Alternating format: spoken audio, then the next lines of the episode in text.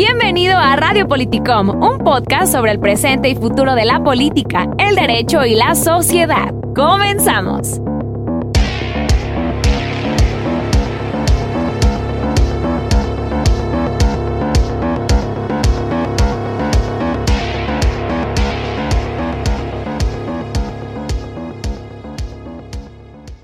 Muy buen día amigos y amigas de este podcast Radio Politicom, el cual trata sobre política y sobre algunas de las cosas que tenemos que lidiar en la vida diaria y que no quepan en derecho y en negociación, porque para eso tenemos otros dos podcasts diferentes. Y pues bueno, retomamos los episodios de Radio Politicom y el día de hoy tenemos a una persona que sabe mucho de economía, que también sabe de política y que también sabe de cuestiones internacionales, el doctor eh, del ITESO, catedrático del ITESO, Ignacio Román. Eh, y pues bueno, con él vamos a platicar hoy de un tema eh, que se, se, le ha dado pues mucha, mucho giro, mucha comunicación en, en medios de comunicación, vaya, valga la redundancia. Y pues quisiéramos escuchar un poco de la opinión de, el doctor, eh, pues relacionado a algunos puntos de, este asunto de la consulta para pues conocer también el punto de vista de una persona que sabe de este tipo de cuestiones económicas, economía, de política y de cuestiones este, internacionales. ¿Cómo se encuentra, doctor? Muchas gracias por aceptar nuestra invitación para este podcast. Al contrario, Gustavo, el gusto es mío, es un honor estar contigo, con tu público y creo que los temas que estás planteando, bueno, son muy, muy interesantes, eh, empezando por toda esta cuestión de la fiscalidad.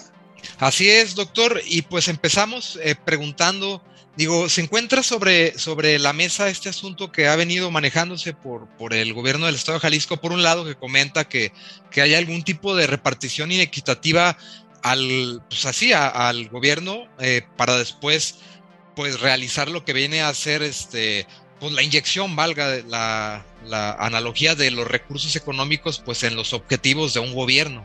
Digo, eso es como por una parte lo que dice este, el gobierno, que hay como algún tipo de inequidad en, en la distribución.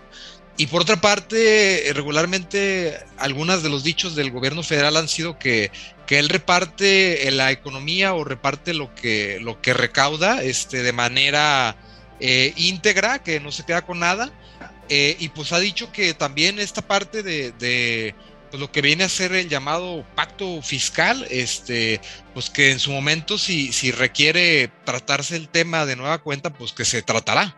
Digo, ahora sí que la pregunta, doctor, es, la primera sería si, si estamos justamente en un momento en el Estado y ante una situación que amerite que de verdad en en pleno 2021 se analice este tema. Digo, no, no sé exactamente de, de, cuándo data este asunto de este pacto, pacto fiscal que se ponen de acuerdo pues, las entidades para este, la relación de la, la, la, cuestión de la recaudación, del retorno del dinero a los estados. Digo, ya deben de ser algunos años. Hay este, pues varios puntos que podríamos abordar, pero pues es eh, un tema muy amplio. Digo, estamos en ese momento, doctor, en el que ¿cabe empezar a, realizar ese análisis? Mira, eh, efectivamente la cuestión de la fiscalidad es delicadísima. Eh, eh, yo quisiera dar un poquito de contexto. No existe que absolutamente ningún país, ninguna sociedad que se haya constituido sin organizar económicamente el poder. Casi, casi yo te diría simplemente hasta desde la Biblia. Ahí donde vienen los diez mandamientos en el Deuteronomio, prácticamente hay otro primer mandamiento y es pagarás el diezmo. Y es, se necesita establecer un poder de una autoridad para que esta autoridad realmente pueda tomar decisiones, pueda gobernar.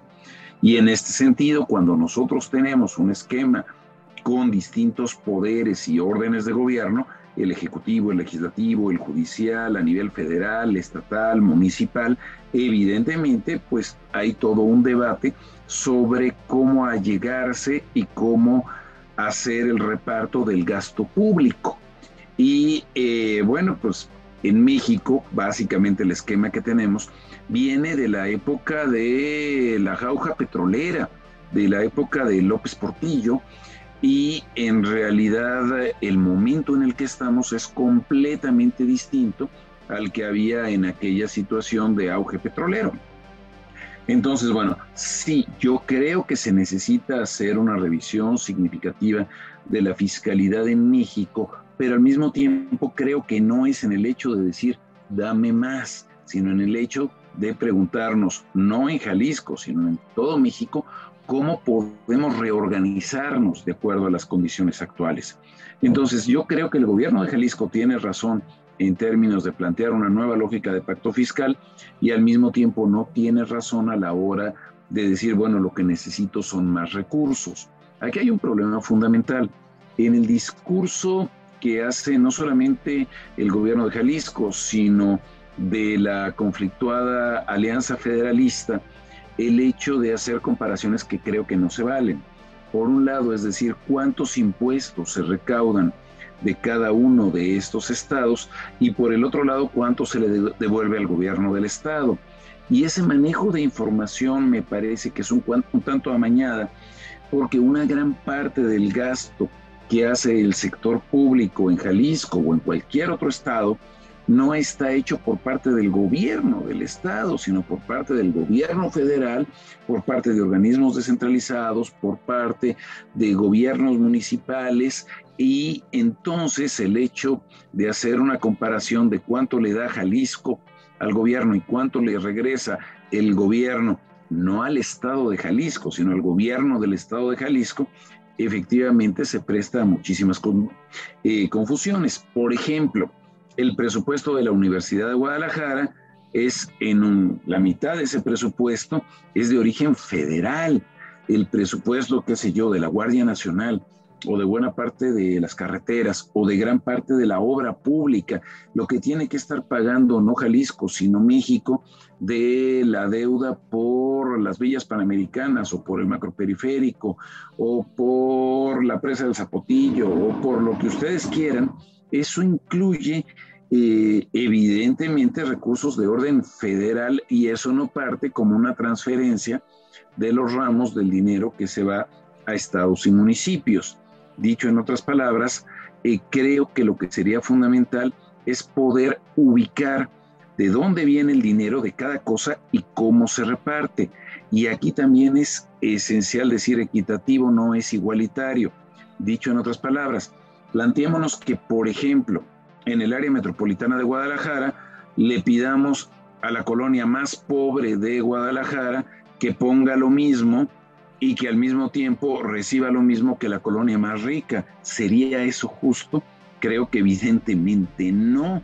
Entonces, me parece que hablar de equidad es hablar también de las condiciones de las zonas que están en mejores condiciones y en condiciones más delicadas dentro del país e inclusive dentro del Estado. Y por último, hay que recordar que los ingresos públicos no son nada más impuestos, sino que fundamentalmente tenemos también ahí derechos, productos, aprovechamientos, eh, deuda y obtenido en buena parte los ingresos del país de empresas paraestatales. Dicho en otras palabras, solamente hay dos estados de la República en donde efectivamente es demostrable que han puesto mucho más dinero del que han recibido. Y esos estados son Campeche y Tabasco. ¿Por qué? Pues porque de ahí viene el petróleo y el petróleo ha sido la base durante décadas para la obtención de 35% de los ingresos federales. Y si pusiésemos un tercer estado, sería Chiapas, porque de ahí viene gran parte de la electricidad que se genera en el país. Entonces, si de repente Jalisco dijese, entonces yo me salgo del pacto fiscal y entonces háganle como quieran, pues saldría perdiendo Jalisco gravemente, porque la base fundamental de ingresos que tiene la nación no es la base de ingresos fundamental que tiene Jalisco. Eh, en términos operativos sería muy complicado. Por ejemplo, si estamos diciendo que Jalisco no es que se independiza de México, sino que sale solamente de una estructura fiscal, entonces el gobierno federal tendría todo el derecho de cobrar impuestos federales y entraríamos en una dinámica del tipo de la de los Estados Unidos, en donde por un lado, cuando pasamos a una cafetería y compramos lo que sea, viene un impuesto de carácter federal y luego viene otro impuesto de carácter estatal. En otras palabras, en términos de cobro de impuestos sería mucho más complicado para el Estado. Un elemento adicional, si el gobierno de Jalisco dice necesito más recursos, pues tiene la libertad para hacerlo. Eh, un ejemplo obvio es el impuesto predial. Otro ejemplo obvio es eh, la tenencia que se retiró. Evidentemente, no se generan aumentos especialmente fuertes en estos impuestos porque el costo político para el gobierno del Estado o para los gobiernos municipales serían enormes. Y entonces, ¿qué es lo que está diciendo el Estado? Tú cobra impuestos, yo no. Y me parece que no es eh, propiamente una actitud lo más responsable que quisiéramos en un sentido realmente de corresponsabilidad. Pues lo que nos indica eh, es muy claro. Eh, entonces, digo, por un lado, dice que no es exactamente como se, se, plantea y por otro lado nos, nos dice que, que sí existe la, como, pues tal vez no sé si la urgencia, pero existe la necesidad de en algún momento volver a hablar sobre sobre este asunto del pacto fiscal y de, de tratarlo. Digo, ahí vemos eh, eh, pues las ideas y las intenciones eh, del gobierno de, pues del Estado de Jalisco por, por llamar a que se haga este nuevo, pues no sé si Congreso Fiscal o, no sé cómo podría llamarse, donde se trate el tema de, cómo están pues las cuentas de, de, la federación. Entonces, este, y pues también por el otro lado vemos que es que dice el gobierno federal pues que, sí, que está puesto ahí para hablar del tema, pero en, esta ecuación existe otra, otro asunto que es el de que se empieza a llamar a una, a una consulta relacionada a esto. Las autoridades eh, correspondientes en la materia eh, pues de participación ciudadana y electorales de Jalisco parece ser que ya le dieron el visto bueno, ya hay hasta fechas tentativas. Digo, en este asunto de esta eh, de este pues, llamamiento a la ciudadanía para que opinen al respecto, ¿considera que, es algo correcto, digo, hacerlo a través de este modo de, de, pedirles opinión a los ciudadanos? ¿O cree que es un asunto que de alguna manera, mm, yo creo que el, contrario de pedirle la opinión a, las personas sería pensar, creo yo, por el sistema democrático y de votación que tenemos y de traspaso del poder a, las autoridades a través del voto, pues no sé si tal vez podría ser o podría entenderse que contrario a la votación, pues las autoridades deben de tomar como las, como las riendas y como, como del asunto y pues empezar a tomar las decisiones por ser un asunto de trascendencia. Digo, no sé si me voy a entender que, que pues por un lado está esto de llamar a, a la ciudadanía que opine del tema, ¿O cree que el, el poder que se ha delegado a, pues a, las autoridades este, pues del Congreso y del Poder Ejecutivo pues es como suficiente para que lo, lo empiecen a, tramitar y arreglar este, ellas mismas? Bueno, a mí me parece que todo proceso que involucre participación ciudadana y participación ciudadana masiva es positivo. En este sentido, creo que está bien el que se hagan procesos de amplia participación popular. Lo que me parece muy grave es que se ejerza este tipo de procesos no a partir de una lógica de manipulación, no, perdón, no a partir de una lógica de información, sino a partir de una lógica de manipulación. Hablar de información implicaría generar un proceso educativo muy profundo sobre qué es el pacto fiscal, sobre cómo se obtienen los ingresos, los derechos, los productos, los aprovechamientos, los ingresos extraordinarios, la contratación de deuda implicaría saber efectivamente, por ejemplo, con mucha claridad, cómo se han usado y por qué se contrataron, con qué proyectos, los 6.200 millones del préstamo del Estado de Jalisco. Implicaría generar un proceso de debate real a nivel de, de medios de comunicación sobre lo que esto puede implicar. Y creo que lo contrario a eso sería generar una lógica de decir es que nosotros somos los jaliscienses y los mugrosos chilangos están queriendo agandallarse nuestro dinero y nada más nos devuelven ocho centavos de lo que les damos. Eso no se vale, porque eso no es información, eso no es debate, eso es amarrar navajas. Y entonces la pregunta es si conviene a Jalisco un proceso para amarrar navajas contra gobierno federal y con qué fin se hace y quién sale ganando con eso. Eso es lo que me parece muy delicado de la forma en la que eh, se realiza la cuestión. Me parece que un debate auténtico tendría que ser muy equilibrado y además, ojo, Jalisco no es un país. En otras palabras, no podríamos aislar el debate sobre Jalisco del debate sobre México. Y realmente, si nosotros vemos históricamente e inclusive en el presente cómo ha sido tratado Jalisco en el plano nacional, la verdad es que no ha sido tratado nada mal. Y entonces es muy fácil, digamos, aprovechar las circunstancias para decir aquellos problemas que nosotros tenemos son culpa de la gente de otro lado. Y eso históricamente lo han hecho muchos gobiernos realmente poco legítimos con el fin justamente de unir a la población contra un tercero, contra un enemigo fabricado desde el propio gobierno justamente para distraer interés público. Y eso me parece que es jugar con fuego. A ver, en primer lugar, decimos, no tiene por qué darse en términos eh, regionales lo mismo per cápita a todo mundo porque tenemos zonas que están mucho más amoladas que otras. Si ese discurso lo lleváramos hasta el interior de una casa, diríamos, bueno, si el bebé no está poniendo nada para el gasto del hogar, entonces el bebé no debe de recibir nada. A ver, hay que tener mucho cuidado con lo que se dice en estos términos. Y, la otra cuestión es, si en realidad hablásemos de equidad y quisiéramos ver en términos territoriales qué es lo que le debería de tocar a cada quien, híjole, no es nada fácil, porque necesitaríamos georreferenciar tecnológicamente todo el gasto federal, estatal y municipal.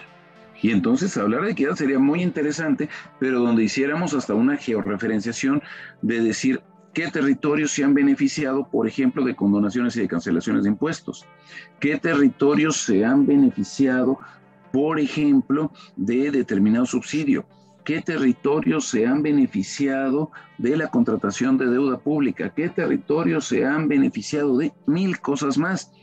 Y entonces llegar a ese punto es extraordinariamente complejo y no puede entonces reducirse a simplemente decir cuánto se está captando de IVA o de impuestos sobre la renta y cuánto se le regresa al gobierno estatal o al municipal. Una última cosa, el mismo tipo de argumento que puede utilizar el gobierno estatal con respecto al gobierno federal, lo podrían utilizar perfectamente los gobiernos municipales con respecto al gobierno estatal, porque el discurso va solamente entre estatal y federal y no se traduce digamos, ahora sí que en la misma dinámica, ese mismo discurso de equidad del Estado hacia sus municipios. Pues ahí lo tienen amigos y amigas, eh, la opinión del doctor Ignacio Román al respecto de este asunto de, pues, de lo que está sucediendo en nuestro estado relacionado pues, a, a la obtención de los recursos económicos, a lo que se le llama el pacto fiscal, y pues, doctor, no me queda más que agradecerle mucho por haber este, compartido su opinión con nosotros y pues esperamos tenerlo pronto en otro episodio de Radio Político. Muchísimas gracias, Gustavo. Será un honor. Gracias amigos y amigas, que tengan un excelente día.